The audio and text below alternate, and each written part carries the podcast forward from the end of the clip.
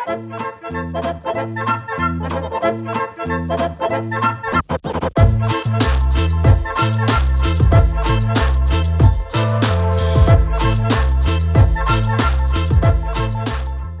привет! Это подкаст «Мы никому не скажем», в котором мы обсуждаем различные guilty pleasure. Сегодня в студии я, Женя, и со мной два гостя. Сегодня мы будем обсуждать э, различные проявления guilty pleasure именно в музыке. Песни, мемы, что сейчас происходит в музыкальной индустрии, в России и не только, а помогут мне в этом главный редактор ВК музыки Сергей Мудрик и директор по артистам и репертуару первого музыкального издательства Андриан Мельников. Прошу прощения заранее, у нас, возможно, небольшие проблемы со звуком, потому что Сережу мы пишем удаленно. Он у нас находится где? Мы не знаем, правда. Я нахожусь в путешествии. Давайте скажем так, но скоро вернусь в Москву, ничего страшного. Расскажите, пожалуйста, ребят, немного о себе. Чем конкретно вы занимаетесь, э, за что отвечаете? Э, есть э, прекрасный такой сервис музыкальный ВК-музыка. Я, собственно, являюсь его главным редактором. В обязанности мои входит, ну, есть витрина сервиса, вот она активно обновляется, вот в том числе Адриан активно за этим следит. Ну и это как бы основное мое поле деятельности, плюс есть много сопутствующих материалов, сопутствующих каких-то активаций, в которые я вовлечен. Вот и в связи с э, участием ВК-музыки во многих больших классных делах э, ВК остальных. Вот, э, если очень, если очень сильно вкратце, то вот так вот. То есть ты, по сути, решаешь, что будут слушать пользователи ВК? Ну, решаю, это, конечно, громко говорить. Это примерно так же громко сказать, как когда в «Вечернем Урганте» я, собственно, участвовал и был музыкальным редактором там, и говорить, что типа я все выбираю. Ну, и много есть совокупность обстоятельств, много разных вещей на это влияет. Ладно, спасибо. Андриан, а ты что делаешь? А, что я делаю? Ищу новых артистов, работаю со старыми артистами. Я директор A&R направления лейбла. Соответственно, в мою сферу обязанностей и, как сказать, деятельности входит работа по репертуару с действующими артистами, с начинающими.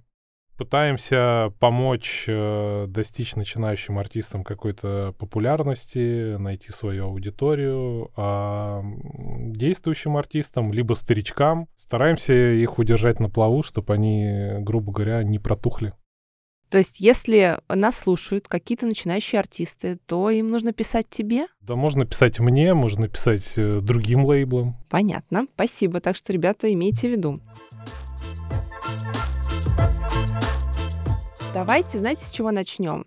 Наверное, всех интересует и беспокоит, э, что сейчас вообще происходит у нас в музыкальной индустрии в России, вот, Сереж, ты, я вижу, что ты много ходишь на концерты сейчас за границей. Наверное, знаешь, что там у них происходит. Как вообще сейчас обстоят дела у нас? Расскажи, пожалуйста. Ну, за границей все происходит, в общем-то, как, как обычно, как, как раньше было до этого. В общем-то, в целом на них это никак не отразилось, все, что происходит сейчас в стране. У нас это отразилось так, что иностранные артисты перестали приезжать, и, в общем, рынок и без того, в принципе, довольно сильно локализованный, максимально начал локализовываться окончательно, назовем это так. И, в общем-то, все процессы связаны с этим. И как бы все этим пользуются по мере возможностей. Я могу сказать, что если раньше в ВК-музыку приходило довольно большое количество релизов для питчинга, включая иностранную музыку, которую присылали местные представительства и major лейблов больших, да, и лейблов поменьше, то сейчас э, объем музыки, который мы слушаем, даже больше, и это все локальные артисты. Вот, настолько, в общем, собственно, поменялась ситуация за последние, ну, вот, сколько получается, ну, год, давай уже назовем это условно так. Спасибо. А, Андриан, как думаешь, это хорошо или плохо для артистов вообще, для развития там, музыкальной индустрии нашей? Для артистов нашей страны ты имеешь в виду? Да, конечно. Ну, для артистов нашей страны, с одной стороны, это хорошо, потому что уходят крупные игроки, появляется больше возможностей и поле деятельности расширяется. Но, с другой стороны, в длительной перспективе наши музыканты, мне так кажется, будут деградировать именно в музыкальном плане. Понимаете, что вот я абсолютно полностью согласен с Сережей, что да, все мировые музыканты как бы уходят с нашей страны, плюс очень много релизов еще снимается с площадок. То есть та музыка, которую раньше слушали люди, иностранная музыка, она висела у них в плеерах, и вот в какой-то определенный момент некоторые треки стали исчезать из э, добавленных аудиозаписей. Соответственно, легально послушать уже что-то невозможно.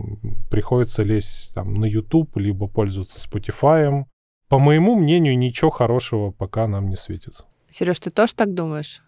Что все мы откатимся куда-то на 10 лет назад или 20? Или...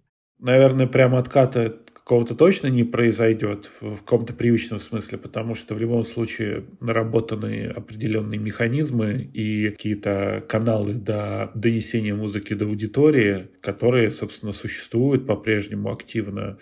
И это уже отличает нас от ситуации N лет назад, но ничего, ну, я не могу однозначно сказать, что что-то прям в этом плане будет хорошо. Я думаю, что будет просто по-другому. То есть все будет развиваться, но не очень, может быть, предсказуемо, но будет как-то так. Ну, то есть будет какая-то интересная ситуация, потому что ну, рынок э, как-то ответит э, на то, что происходит в любом случае.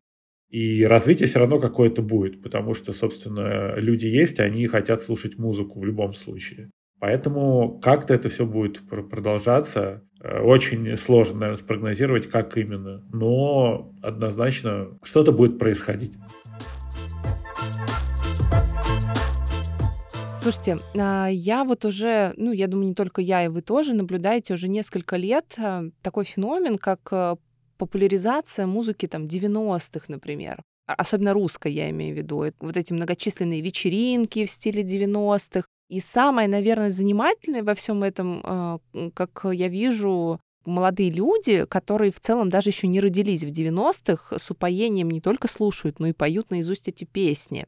Почему так происходит? Откуда это взялось? Это и есть какой-то guilty pleasure или это какой-то тренд? Почему вот э, молодежь слушает музыку, на которой они даже не росли? То есть это ностальгией назвать нельзя ведь даже. Вообще, на самом деле, это мировой тренд использовать э, старые треки. В Америке это началось лет так, наверное, 8 назад. Они стали потрошить старые каталоги и отдавать молодым начинающим артистам, потому что, а, во-первых, как бы им принадлежит эта музыка, это, условно говоря, контент, который где-то там завис у них, но формально лейблы владеют правами на этот трек, и для того, чтобы дополнительно заработать, они стали предлагать это молодым артистам, э, чтобы аудитория молодых артистов, которая повзрослела и стала буквально там, ну, как-то понимать эту музыку, чтобы она еще раз, условно говоря, схавала тот же продукт в новой обертке. Это просто тренд зарабатывания денег. У нас же это стало повальной историей благодаря соцсетям, а, потому что все стали резко каверщиками ну и важно понимать, что, допустим, условно говоря, какая-нибудь София Ротару либо Алла Борисовна, она у нас зашита в ДНК. Мы это слушали в детстве, мы это будем слушать в любом виде и подпевать, орать вместе со всеми. Подожди, но ты говоришь все-таки про уже как бы переделанные вещи. А вот э, я видела, э, ну, элементарно, этим летом я была на фестике, не знаю, знаете, что это за мероприятие, знаете, это такой фестиваль был, и там выступал Игорь Николаев и Меладзе, и э, действительно люди, которым сейчас по 19 лет, которые не жили в 90-х, я видела, как они хором просто орали все песни Меладзе. Я же говорю, это соцсети. Люди, очень много каверщиков, которые поют эти песни. И эти видосы залетают. То есть даются там какие-то охваты миллионные. Естественно, это все распространяется, и молодежь уже многие вещи знает наизусть благодаря вот этим вот каверщикам, которые в соцсетях э, что-то делают. Ведь та же Люси Чеботина, она же с этого начинала по факту. Ну и Клава Кока тоже, например. Ну, что я могу сказать? Это вообще, мне кажется, очень можно много на эту тему рассуждать, и в том числе книга «Не надо стесняться», да, которой я довольно сильно причастен, тоже в какой-то степени... Ой, я, я про это тоже тебя хотела спросить как раз. Но Прямо сейчас или попозже? Ну, расскажи, расскажи, на самом деле, очень интересная история. А, я ее даже не просто... Ну, я знаю, о чем идет речь, это есть э, такое издание. Я даже однажды дарила его на свои лекции, мы его покупали. Я на Russian Creative Week рассказывала про феномен старых сериалов, и мы делали небольшой конкурс и дарили эту книжку. Она очень классная, кстати. Спасибо. Я, в общем, сопродюсер этой книги и автор, там, по под 20 интервью новых. В общем, как-то так довольно капитально вложился. Поменьше, чем Александр Горбачев, под редакцией которого это вышло, но достаточно много. Очень сложный вопрос, наверное, ну, Парадокс, э, наверное, так сразу не скажешь, поэтому это все догадки, предположения. Мы же не можем залезть в головы э, этого замечательного нового поколения и понять, как бы, как они это все проживают или переживают. Но удивительно, в общем, что музыка, родившаяся на стыке десятилетий, даже уже тысячелетий, да, такой слом, и музыка как раз, которая в 90-х и в начале нулевых сделано, до сих пор тревожит умы и тех, кто только родился в тот момент, и тех, кто был детьми, как, которые застали этот период, как я, например. Я думаю, что это какой-то период свободы творческой, музыкальной. То есть э, понятно, что после развала Советского Союза, во-первых, э, в страну хлынул поток э, иностранной музыки, который не был доступен широкому населению до того момента. И это, конечно, повлияло на многих, плюс э, инструменты, еще какие-то там возможности в связи с этим открывшиеся гастроли, опять же, группы поехали. В начале 90-х было довольно сложно зарабатывать в России, и многие там рок-группы, пользуясь популярностью, полученной когда началась эта та самая красная волна, они просто катали там по Германии какой-то, в том числе обслуживая таким образом интересы и желания мигрантов, которые в большой степени там оказались после распада Советского Союза. Россия с размаху, так сказать, въехала в мировой контекст и начала активно наверстывать то, что было накоплено за рубежом десятилетиями. Вот, то есть это, так сказать, даже не пятилетку за 4 года. Там просто, не знаю, 50-летие за 2 года была задача просто наверстать. Естественно, этого не получилось. Но это дало парадоксальные плоды абсолютные, которые, наверное, при любом другом раскладе просто бы не существовали в природе. И поэтому все, что мы услышим в русской музыке 90-х, это абсолютное желание усидеть на всех стульях сразу, это исследовать мировым трендам и учитывать интересы публики, которые после, там, во второй половине 90-х стало ясно, что есть какая-то уже история ностальгии по каким-то стабильным временам, потому что 90-е не секрет, что было временем довольно турбулентным. В общем, это была сложная задача балансировки на многих, э, так сказать, э, желаниях и всему прочему. Но в любом случае, например, тот же там первый альбом Иванушек International и второй, собственно, где там и рейв, и трип-хоп, и все, и при этом какие-то совершенно там кабацкие песни типа «Малины», какие-то дворовые абсолютно. Все это радостно уживалось друг с другом и при этом имело востребованность. Это, опять же, село в какую-то да, нашу ДНК, и те, кто не застал этого очно, я думаю, потребили это от родителей. В общем, это какая-то история, которая просто тесно оказалась переплетенной с жизнью страны. И неудивительно, что это находит отзывы, что это востребовано, остается. И много, ну, как бы реально много классного материала, давайте честно скажем, создано смелого и аранжировочно, и как бы, собственно, композиторски, и текстово. Просто времена были такие.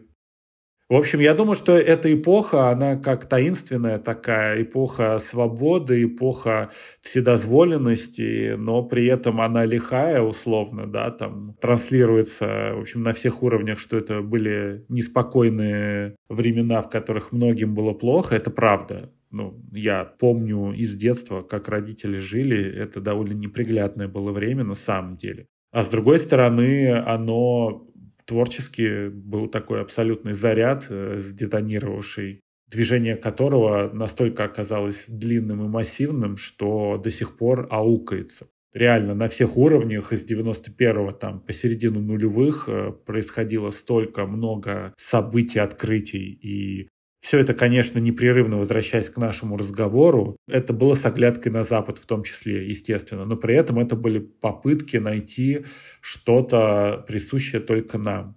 И вот оно привело к таким итогам и к тому, что у нас появился какой-то условный золотой фонд поп-музыки, да и рок-музыки на самом деле тоже созданный в то время, который до сих пор эксплуатируется, и такое ощущение, что будет эксплуатироваться еще довольно долго. Я бы еще хотел добавить, я вот сейчас подумал, э, смотрите, ведь музыка за последние там 10 лет, она стала максимально технической, то есть все стали прокачивать свой саунд, э, какие-то дикие аранжировки, то есть все сделали упор на звук, а на душу, что называется, упора не сделали. И, соответственно, люди, которые потребляли там последние 10 лет музыкальный контент, они немножечко устали вот от этого саунда и хотят все-таки какой-то душевности, поэтому они волей-неволей возвращаются вот в то старое, что было душевное. Ну, то есть э, я правильно понимаю, что, наверное, молодежь подкупает тот самый дух свободы и вот это вот лихачество, которое отразилось в том числе и в музыке. Ну, я думаю, что не, не конкретно дух свободы, это немножко как-то звучит как сувенир с э, чекпоинта Чарли в Берлине. Я думаю, это скорее свобода в свое время дала творческий заряд людям, которые сейчас недоступен. То есть для людей это было мотивацией для, там, не знаю кого, для Игоря Матвиенко, для Константина Меладзе, для Максима Фадеева. Для всех них просто а, обстоятельства, которые были вокруг, а также желание достичь успеха и сочетаемое с тем, что они были юны и хотели достичь да, многого и амбициозны, это все родило то, что мы сейчас с радостью большой слушаем. Круто. А исходя, на самом деле, из всего этого, у меня тогда такой вопрос. А какая она, а, вот эта музыка, не знаю, 2010-х, 2020-х? Вот, э, Андриан, ты говоришь, что она стала техничной, но сейчас же очень много, музыка упрощается, а, в музыку идут э, люди других профессий, да, мы знаем, что блогеры многие стали выпускать свои треки, становиться исполнителями и так далее. Какая она сейчас? Как э, условно стать популярным сейчас? И девальвирует ли это вообще в целом музыку, ее значение? Можно ли это считать искусством, то, что делают блогеры? Вся вот эта вот история создания музыкального контента, она стала максимально доступной за последние там 10-15 лет, потому что До раньше... 20 чтобы... даже, я как ну бы... да, да, уже Когда 20. секвенсоры еще в начале нулевых я осваивал. Вот, поэтому уже не проблема была. Да, да. Раньше для того, чтобы записать трек, нужно было собрать музыкантов, отрепетировать, э, поехать на студию, где аналоговые пульты записывали на аналоговую пленку. Если ты там накосячил, то нужно было все переписывать. Компьютер это все нивелирует, то есть ты можешь, сидя там, условно говоря, в трусах, не зная нотной грамоты, ты можешь наваять какой-то контент, музыкальный, потому что все музыкальные программы позволяют создавать аккордовые последовательности. То есть ты в этом можешь вообще ничего не понимать. Ты, в принципе, достаточно рандомно можешь собрать себе трек, который будет очень даже неплохо звучать, потому что, опять же, программные продукты сделают многое за тебя, они тебе и сведут, и расчистят частоты, всяческие конфликты, то есть это все будет достаточно неплохо на выходе звучать.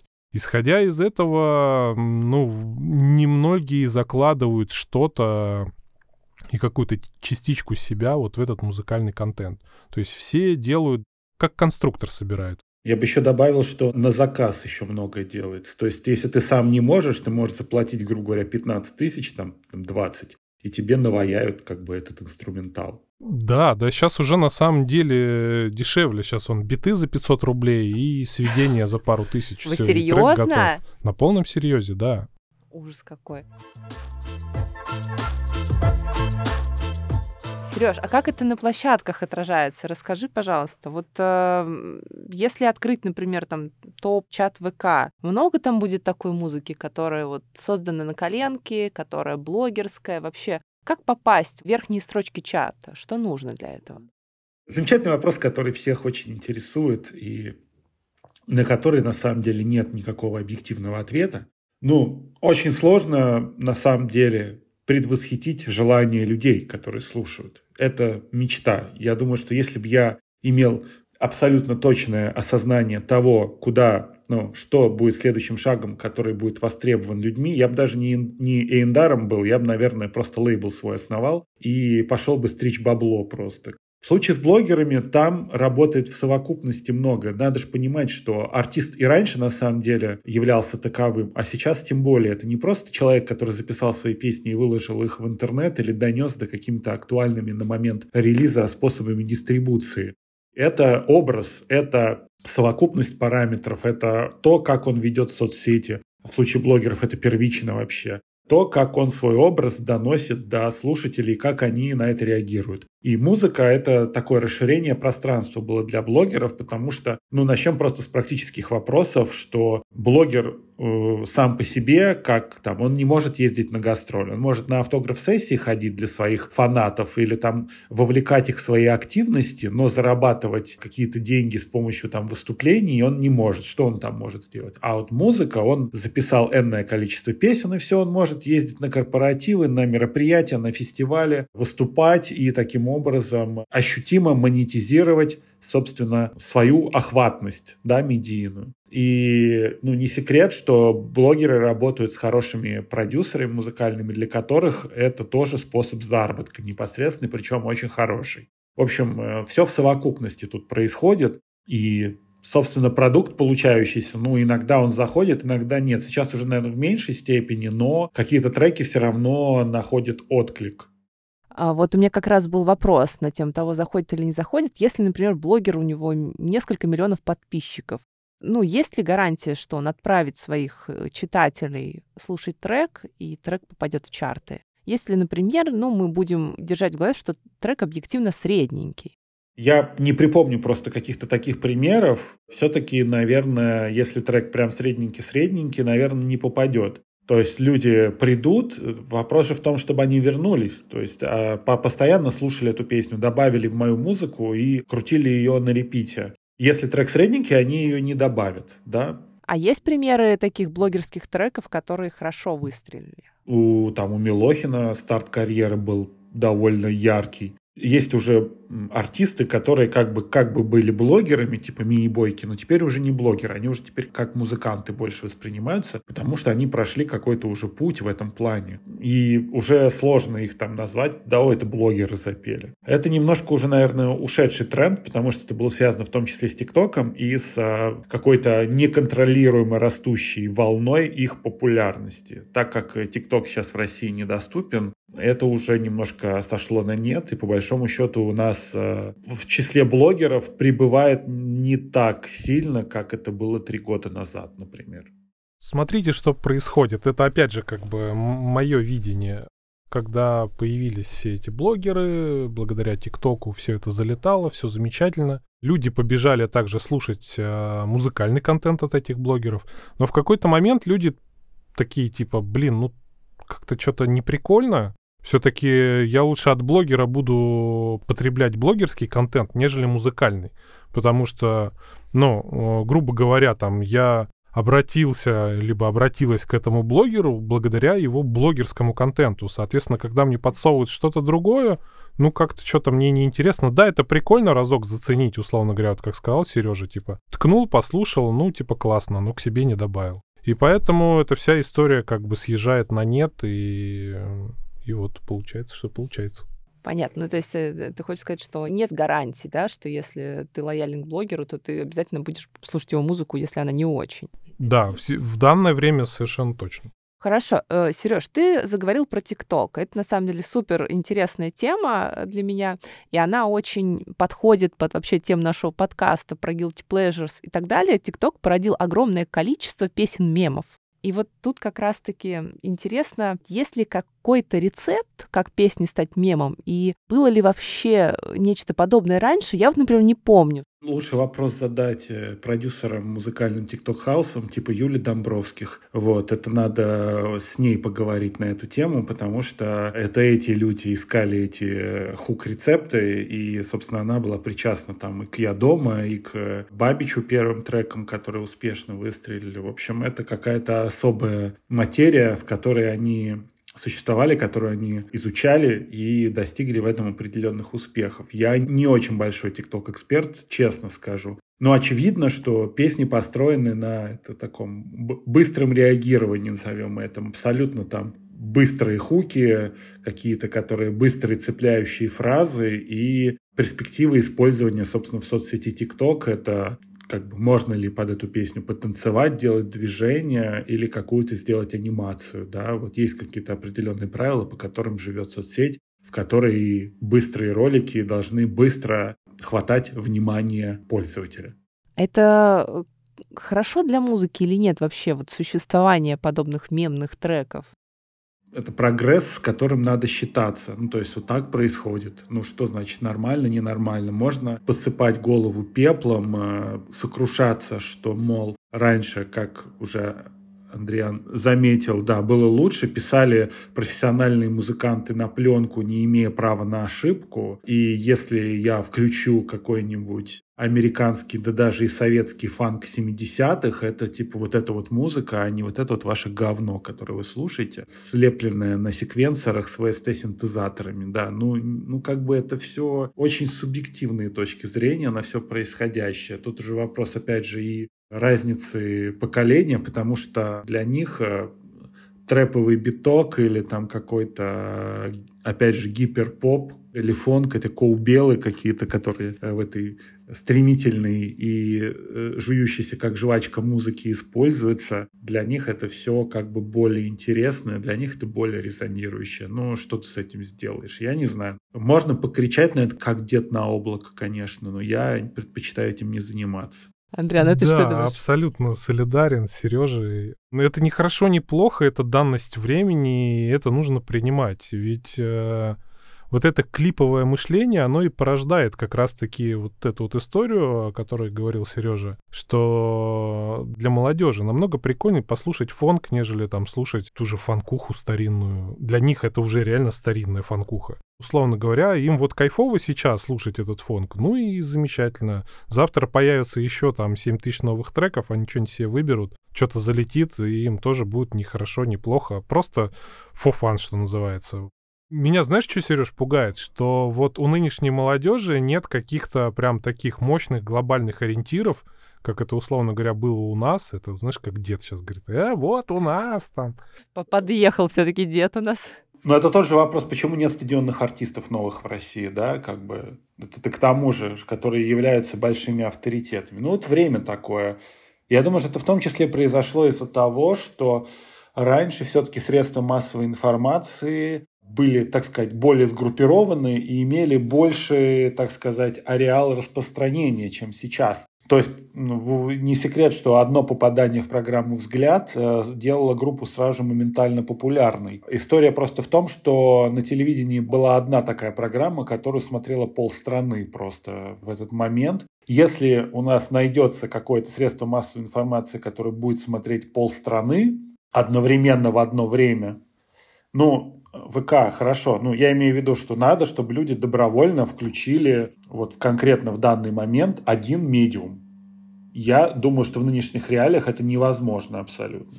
Не, ну есть пример Владимира Соловьева и певца Шамана, который включил там песню просто посред... или, или Киселева, я не помню. А, Киселев, да, у Киселева это было. Включили песню Шамана, и я думаю, это тоже повлияло на его популярность. Ну, то это единичные примеры абсолютно в нынешних реалиях. Ну, такого как бы просто альтернатив нет.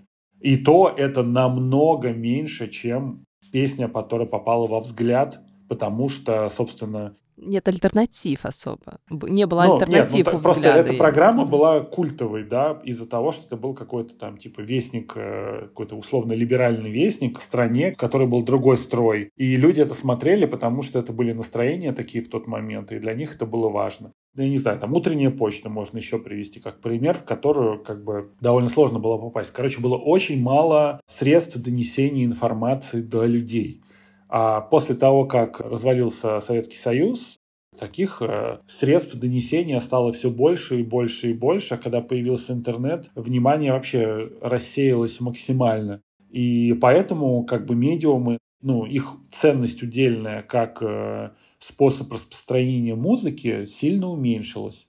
Вот, абсолютно как бы логично. Потому что есть альтернатива, и если человеку не нравится, он переключает. А когда у тебя два канала, ну или три там на телевидении, и интересная молодежная программа выходит раз в неделю на одном из них, и у тебя нет ни интернета, ни радио, ни фига, как бы ничего у тебя нет. Ты, естественно, ее смотришь. Ну, то есть ты откладываешь все дела и идешь ее смотреть, и внимаешь каждому слову.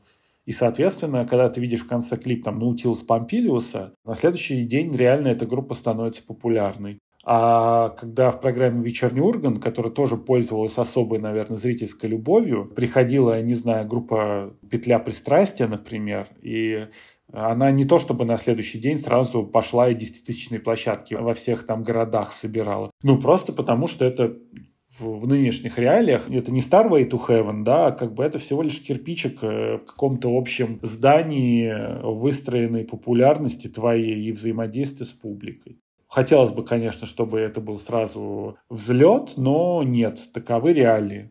Понятно. Слушайте, в связи с этим у меня вот какой вопрос.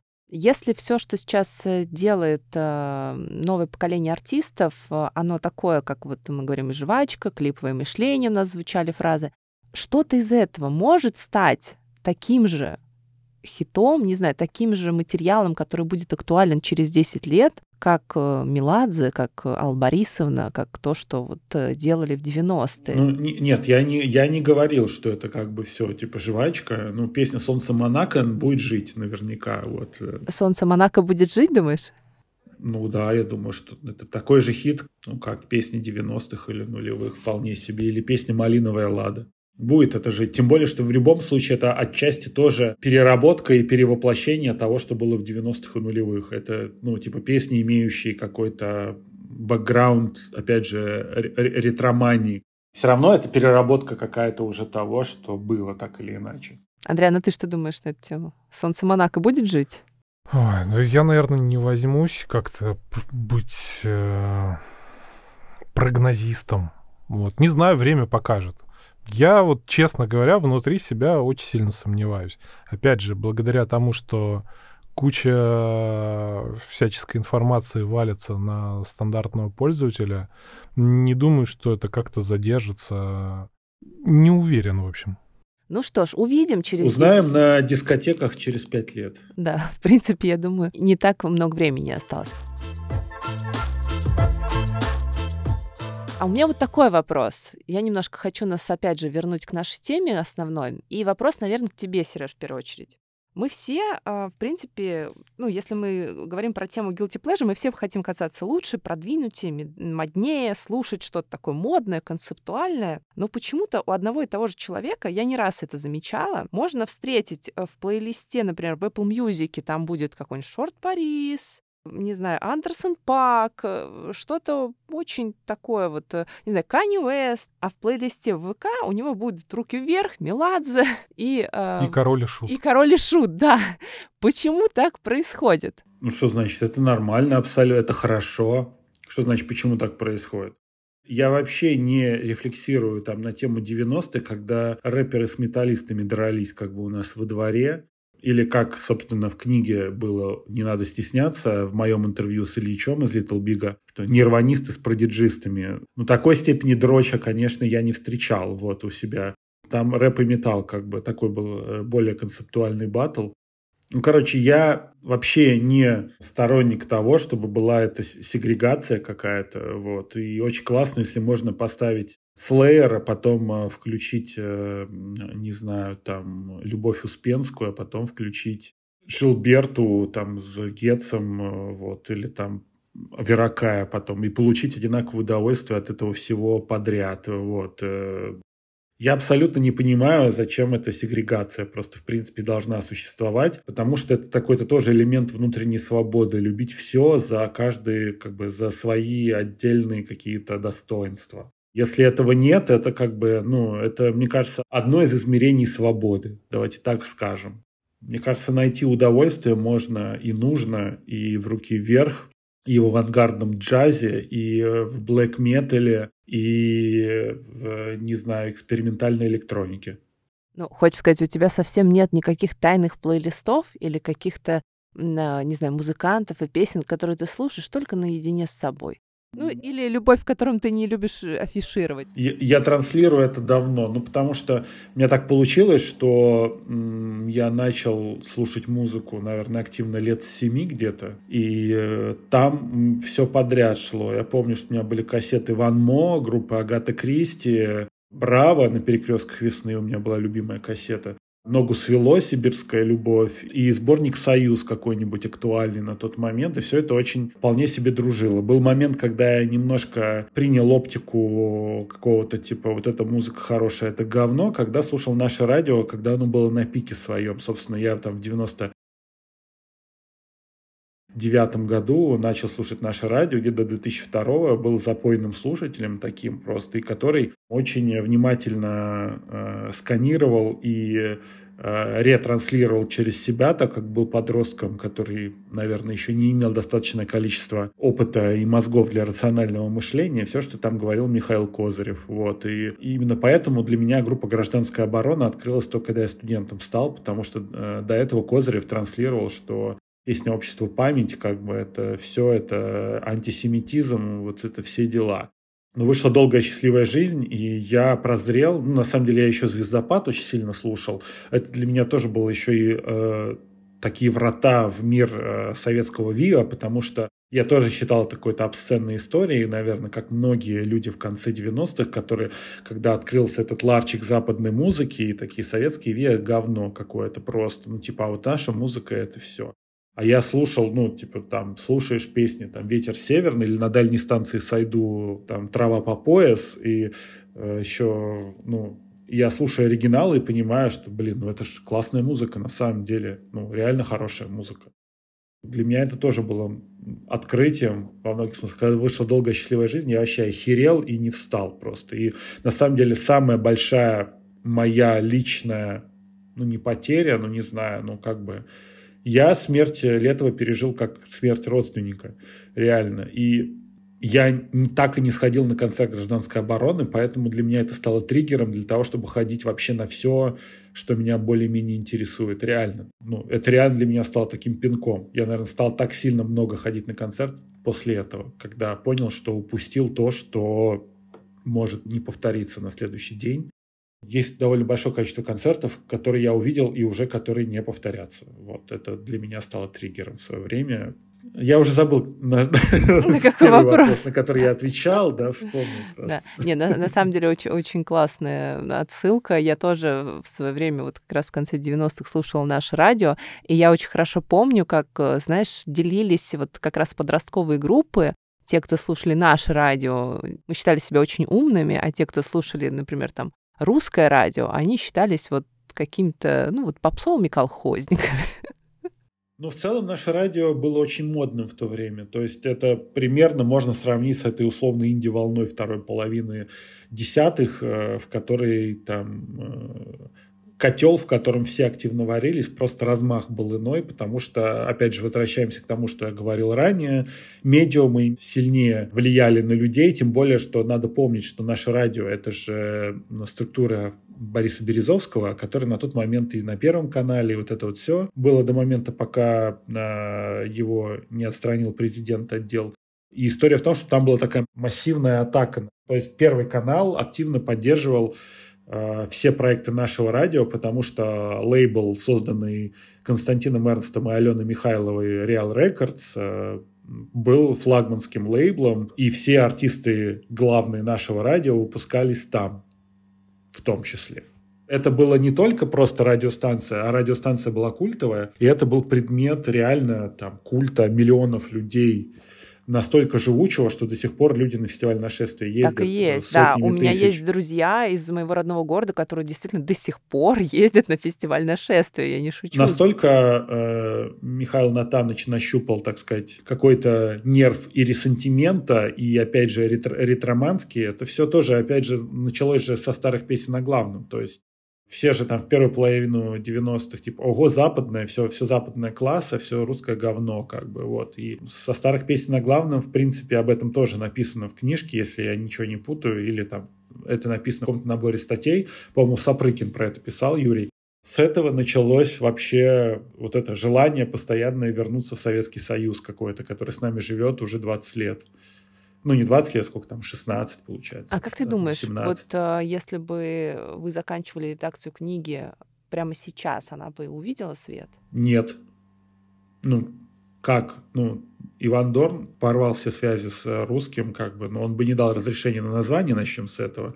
Могу сказать, что в книгу бы, наверное, должны было войти еще две песни. Это «Мальчик на девятке» и «Малиновая лада». И обе эти песни максимально показывают этот вот ресентимент и это все возвращение к прошлому, потому что «Малиновая лада» — это рзац на 90-е, а «Мальчик на девятке» — рзац на 80-е. Да? То есть, э, возможно, для какой-то общей линии, которая в книге вообще шла, это было бы хорошее завершение в плане того, что все возвращается. То есть, типа, как будто мы сделали круг и вернулись в 91 в каком-то смысле. Но нет, этой книги бы не было, поэтому все оставшиеся в какой-то продаже экземпляры, а их не осталось практически на самом деле. Я какой-то увидел, сам купил э, там в каком-то вообще маленьком интернет-магазине, в котором книги вообще мало продаются. Я увидел экземпляр, пошел и купил, просто для того, чтобы он у меня лежал запасной, мало ли что. Спасибо. Андриан, а ты что думаешь на тему вот тайных плейлистов? У тебя есть такие? Да, конечно, есть. Я вообще считаю, что музыка — это как юмор. То есть тебе либо нравится, либо не нравится. То есть смешно, либо не смешно. Если тебе нравится, там, я не знаю, какая-то классическая музыка, условно говоря, там одно произведение там Стравинского, окей, супер. Если тебе нравится какой-то зубодробительный, э, не знаю, техно-рейв немецкий, супер, добавляй к себе. Ну, как бы тебе хорошо, и это отлично. То есть у тебя вызывает музыка какие-то эмоции, это замечательно. Если у тебя музыка не вызывает ничего, то как бы это печально. Соответственно, ну, набирай себе все, что угодно. Вы же ходите в магазин, допустим, там, покупаете там яйца, молоко, сыр какой-то, авокадо, то есть это же все разное. Ты же не можешь только сыр один есть, к примеру. Вот, здесь та же самая история. А ты расскажешь, что у тебя в тайных плейлистах? Я знаю, что они у тебя есть. Да, ну а что рассказать. Э, у меня Валера Леонтьев есть, у меня очень много старого джаза, у меня New Wave джаз, у меня группа ДДТ, у меня Майкл Джексон, Бойс Men. Э, ну подожди, ну, но, но это ты все очень, очень все прилично. Ты, ты все это говоришь, это вообще не. Это все прилично. Нет, я, например, да, э, есть... сейчас воспользуюсь немножко своим положением, поскольку я с тобой живу очень много лет. А, я знаю, что на самом деле у тебя в тайных плейлистах. Ну, поведай, это... может, я Тут забыл. инсайды пошли просто. Да, да, да. А, Беспристрастное э, интервью с э, совершенно рандомно привлеченными гостями. Да, да. Нет, если бы ты группу президента Амазонка слушал, и то сейчас это уже круто. Это было, может быть, позорно в начале нулевых, но сейчас это классно. Это просто э, тебя выделяет из масс, которые слушают, э, не знаю, какой-нибудь э, Салуки или там 104-го или там Скриптонита. Не-не, на самом деле все совсем не так. Я, честно говоря, не знаю, почему он так долго это скрывал. А, я обнаружила у него в плейлисте таких э, исполнителей, как Юрюма, например, если... Ну да. Еще это... раз прости. Юрюма. Юрюма, это Юрюма. пианист. Юрюма и вот э, э, Авишай Коин Трио. Э, ну, то есть это вот какие-то такие, которых просто не, не знает никто примерно. И он этим... Ну, так а что в этом постыдно? Нет, не постыдно, я имею в виду, что он почему-то это прячет, вопроса. он это не показывает никому. Ну, то есть он там включает какую-то музыку, но вот это он никогда не включает, а сам слушает. Ну, мне нравится просто, допустим, почему я слушаю Юрюму, мне нравится моноинструмент. Я люблю музыку на одном инструменте, будь то это фортепиано, будь то это Энди Маки, э, гитарист. То есть это действительно приятно. Если человек профессионал, и он э, максимально владеет инструментом, это действительно очень классно звучит. Почему ты не показываешь это никому? Так а зачем? Ну, как бы людям оно, оно и не надо. Ну, типа, вряд ли сейчас все ринутся слушать э, просто монофортепиано. Ну, про просто у всех людей разное. Кто-то прячет, пытается казаться лучше и прячет, там, не знаю, какую-то музыку как раз там. Я немножечко, честно сказать, а, я стараюсь не афишировать, что я слушаю русский рок. Но я на нем выросла. Не то, чтобы я его часто слушаю, но вот из-за того, что я выросла на нашем радио, конечно, для меня вот где-то, если слышу какие-то песни, меня это сразу там... Я такая, «А, ну, немножечко так, оп, просыпаюсь там. Меня Ой, это... ты давай сразу так скажем, группа «Пилот» тебя разрывает вообще везде, всегда, как только ты слышишь. Группа «Пилот», э, у меня даже пластинка есть, у меня есть любимый альбом «Наше небо», ну, когда-то хорошая группа была, чего уж там говорить. Блин, да, я очень люблю группу «Пилот», э, это правда, и какие-то такие вещи у меня есть. И я скорее как бы вот это не афиширую, и мне было очень любопытно, что Андриан не афиширует вот эту свою мон- моноинструментальную музыку, насколько разные у людей восприятия, вот что они не хотят показывать другим. Ой, а можно вот сейчас вернемся к рок-музыке двухтысячных? Я сейчас еще подумал, вы же представьте, придумали э, понятие говнари тогда. Это ж тогда как бы случилось? Нет, это раньше было. Говнари это было в 90-х еще. Это а опять что же такое следствие... говнари, простите? Ну, люди, которые слушают говно. Логично. А, нет, же, гов- говнари это которые слушают рок. Вот этот вот такой типа. С легкой говнари. руки Федора Чистякова, который на альбоме Полундра спел их рок говнорок Фендер Стратокастер. Я и песни петь могу, и мастер. Вот, пошло слово говнорок в народ, как бы, и это стало какой-то такой бенчмаркой, который, опять же, на фоне того, что люди начали активно слушать западную музыку, и э, в те годы, ну, как бы, ни один здравомыслящий якобы там эстет или что-то такое, ну, типа, он не слушал русскую музыку, и поэтому он презренно называл тех, кто, несмотря на открывшийся доступ к, к, к сокровищнице мировой музыки, продолжал слушать русский рок, э, который не сразу, давайте прямо скажем, адаптировался к новым музыкальным реалиям в 90-х, а, они их нарекли таким образом. И опять же, говнари в какой-то степени стали прообразом аудитории нашего радио, в том числе, как мы это увидели впоследствии, потому что это люди консервативные, им как бы хочется, они один раз что-то полюбили и не хотят это никогда менять, и не открыты к новому. И, собственно, слушатели нашего радио преимущественно такие же в данный момент. То есть они когда-то услышали вот это вот э, набор исполнителей, который звучал в 99-м на нашем радио, после того, как оно э, прожило все моменты э, вот этого утрясания формата, потому что, как известно, на старте нашего радио в 98 году там и гости из будущего, и хай-фай играли, и там электроника какая-то играла, и много чего. Вот, после того, как э, начали проводить эти условные тесты у аудитории, э, формат начал сужаться, и все любые попытки Козырева разнообразить его, там какие-то тематические программы, там что-то еще, они все, в общем-то, провалились вот, как эксперименты, и после того, как его выгнали с места программного директора нашего радио, э, курс был взят на то, что берем вот все, что работает, и берем. И, соответственно, это стало предтечей вот этого довольно большого количества консервативных слушателей, которые не открыты ни к чему новому, потому что вот им классно жить в этой парадигме, что есть наша музыка с гитарами, а все остальное типа от лукавого. Блин, круто на самом деле. Это, это, это правда такая интересная история. Я еще, ребят, хотела вас спросить, были ли у вас песни, которые вас заедали а, прям вот постоянно? Есть ли такая вот, которая у вас в голове нон-стопом? Может быть, из старых, может быть, из новых, неважно. Да у меня, постоянно, мне кажется, постоянно вообще такие все, песни да, приходят. всегда. Ты, если тебе что-то нравится, ты гоняешь по 20 раз по одному тому же кругу, и ты каждый раз с удовольствием это делаешь. Ну вот что, что вы последнюю неделю поете себе под нос в голове? Расскажите. Поем, поем под нос. Это название для программы новой. Сейчас посмотрю. Слушайте, удивительно, но я, у меня одна и та же песня, мне кажется, лет 20 уже. Я причем даже ее не слушала целиком уже лет 15. И даже не вспомню, как она называется. Я помню две строчки из нее и постоянно подвываю. У меня очень своеобразное просто потребление, потому что я, ну, как бы хожу там на концерты и готовлюсь, как бы, грубо говоря, слушаю там песни артиста. А, а в остальное время занимает рабочий момент, что надо новую музыку слушать, которая выходит, и готовиться там, ну, типа по работе. Поэтому это интересно, что это у вас. Намного даже интереснее, чем у обычных людей. Сложный, сложный какой-то вопрос. То есть у меня, у меня какое-то очень осознанное потребление музыки просто в связи с этим.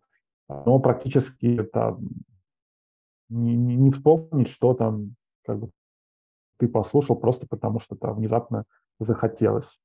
У меня потому что все, вот я что-то все, все, что не открываю, это все я послушал там по той или иной причине. И поэтому назвать это там песни, которые там, ну, где найти силы Бикла и Славы Марлу, которые мне э, Бикла прислал еще полтора месяца назад, поэтому я ее, когда, когда только там этот, поэтому э, этот, Фреда Ген русский, которого я люблю, и английского, как бы, собственно, я заценил. Да, мы, кстати, на последней встрече э, с Сережей познакомили Биклу наконец-то. Потому что, я так понимаю, вы общались только в соцсетях. Ну да, да, да. Да, и мы их познакомили. Ну, кайф, супер. Я прям рад, что тебе понравилось. Мы с Бахти порадуемся. Слушай, я как бы про Биклу просто давно уже знаю, и опять же у Славы Марлоу, э, ну, это, видимо, тоже благодаря мне случилось, что как-то во время съемок Лаба Марлоу назвал Биклу, и, собственно, как-то так и понеслось, что он его слушает. Я сам удивился, потому что такой нифига себе Слава, как бы молодец. Ну, типа, какого-то внезапного артиста, который у меня был в плейлисте до этого, вытащил. Прикольно. А, так, а у тебя что? А у меня, да у меня вообще засрана голова и уши, потому что благодаря своей работе я вынужден слушать просто тысячи килотонны треков, как правило, очень хренового качества. А, поэтому, когда ты выходишь с работы, тебе хочется послушать что-то такое а, заведомо, заведомо классное, заведомо круто сделанное, чтобы как-то, ну, типа, разгрузить свой мозг. Я вот сейчас посмотрел, а, у меня Чарли Пут, трек How Long. Угу. Считаю супер отличным вообще музыкальным продуктом. Вы слушали подкаст «Мы никому не скажем». С вами сегодня была Жень Мельникова, Сережа Мудрик и Андриан Мельников. Спасибо, что послушали нас. Делитесь в комментариях своими любимыми Guilty Pleasures песнями. Ставьте оценки, нам будет очень приятно. До встречи в новых выпусках. Спасибо. Пока-пока. Пока. Пока.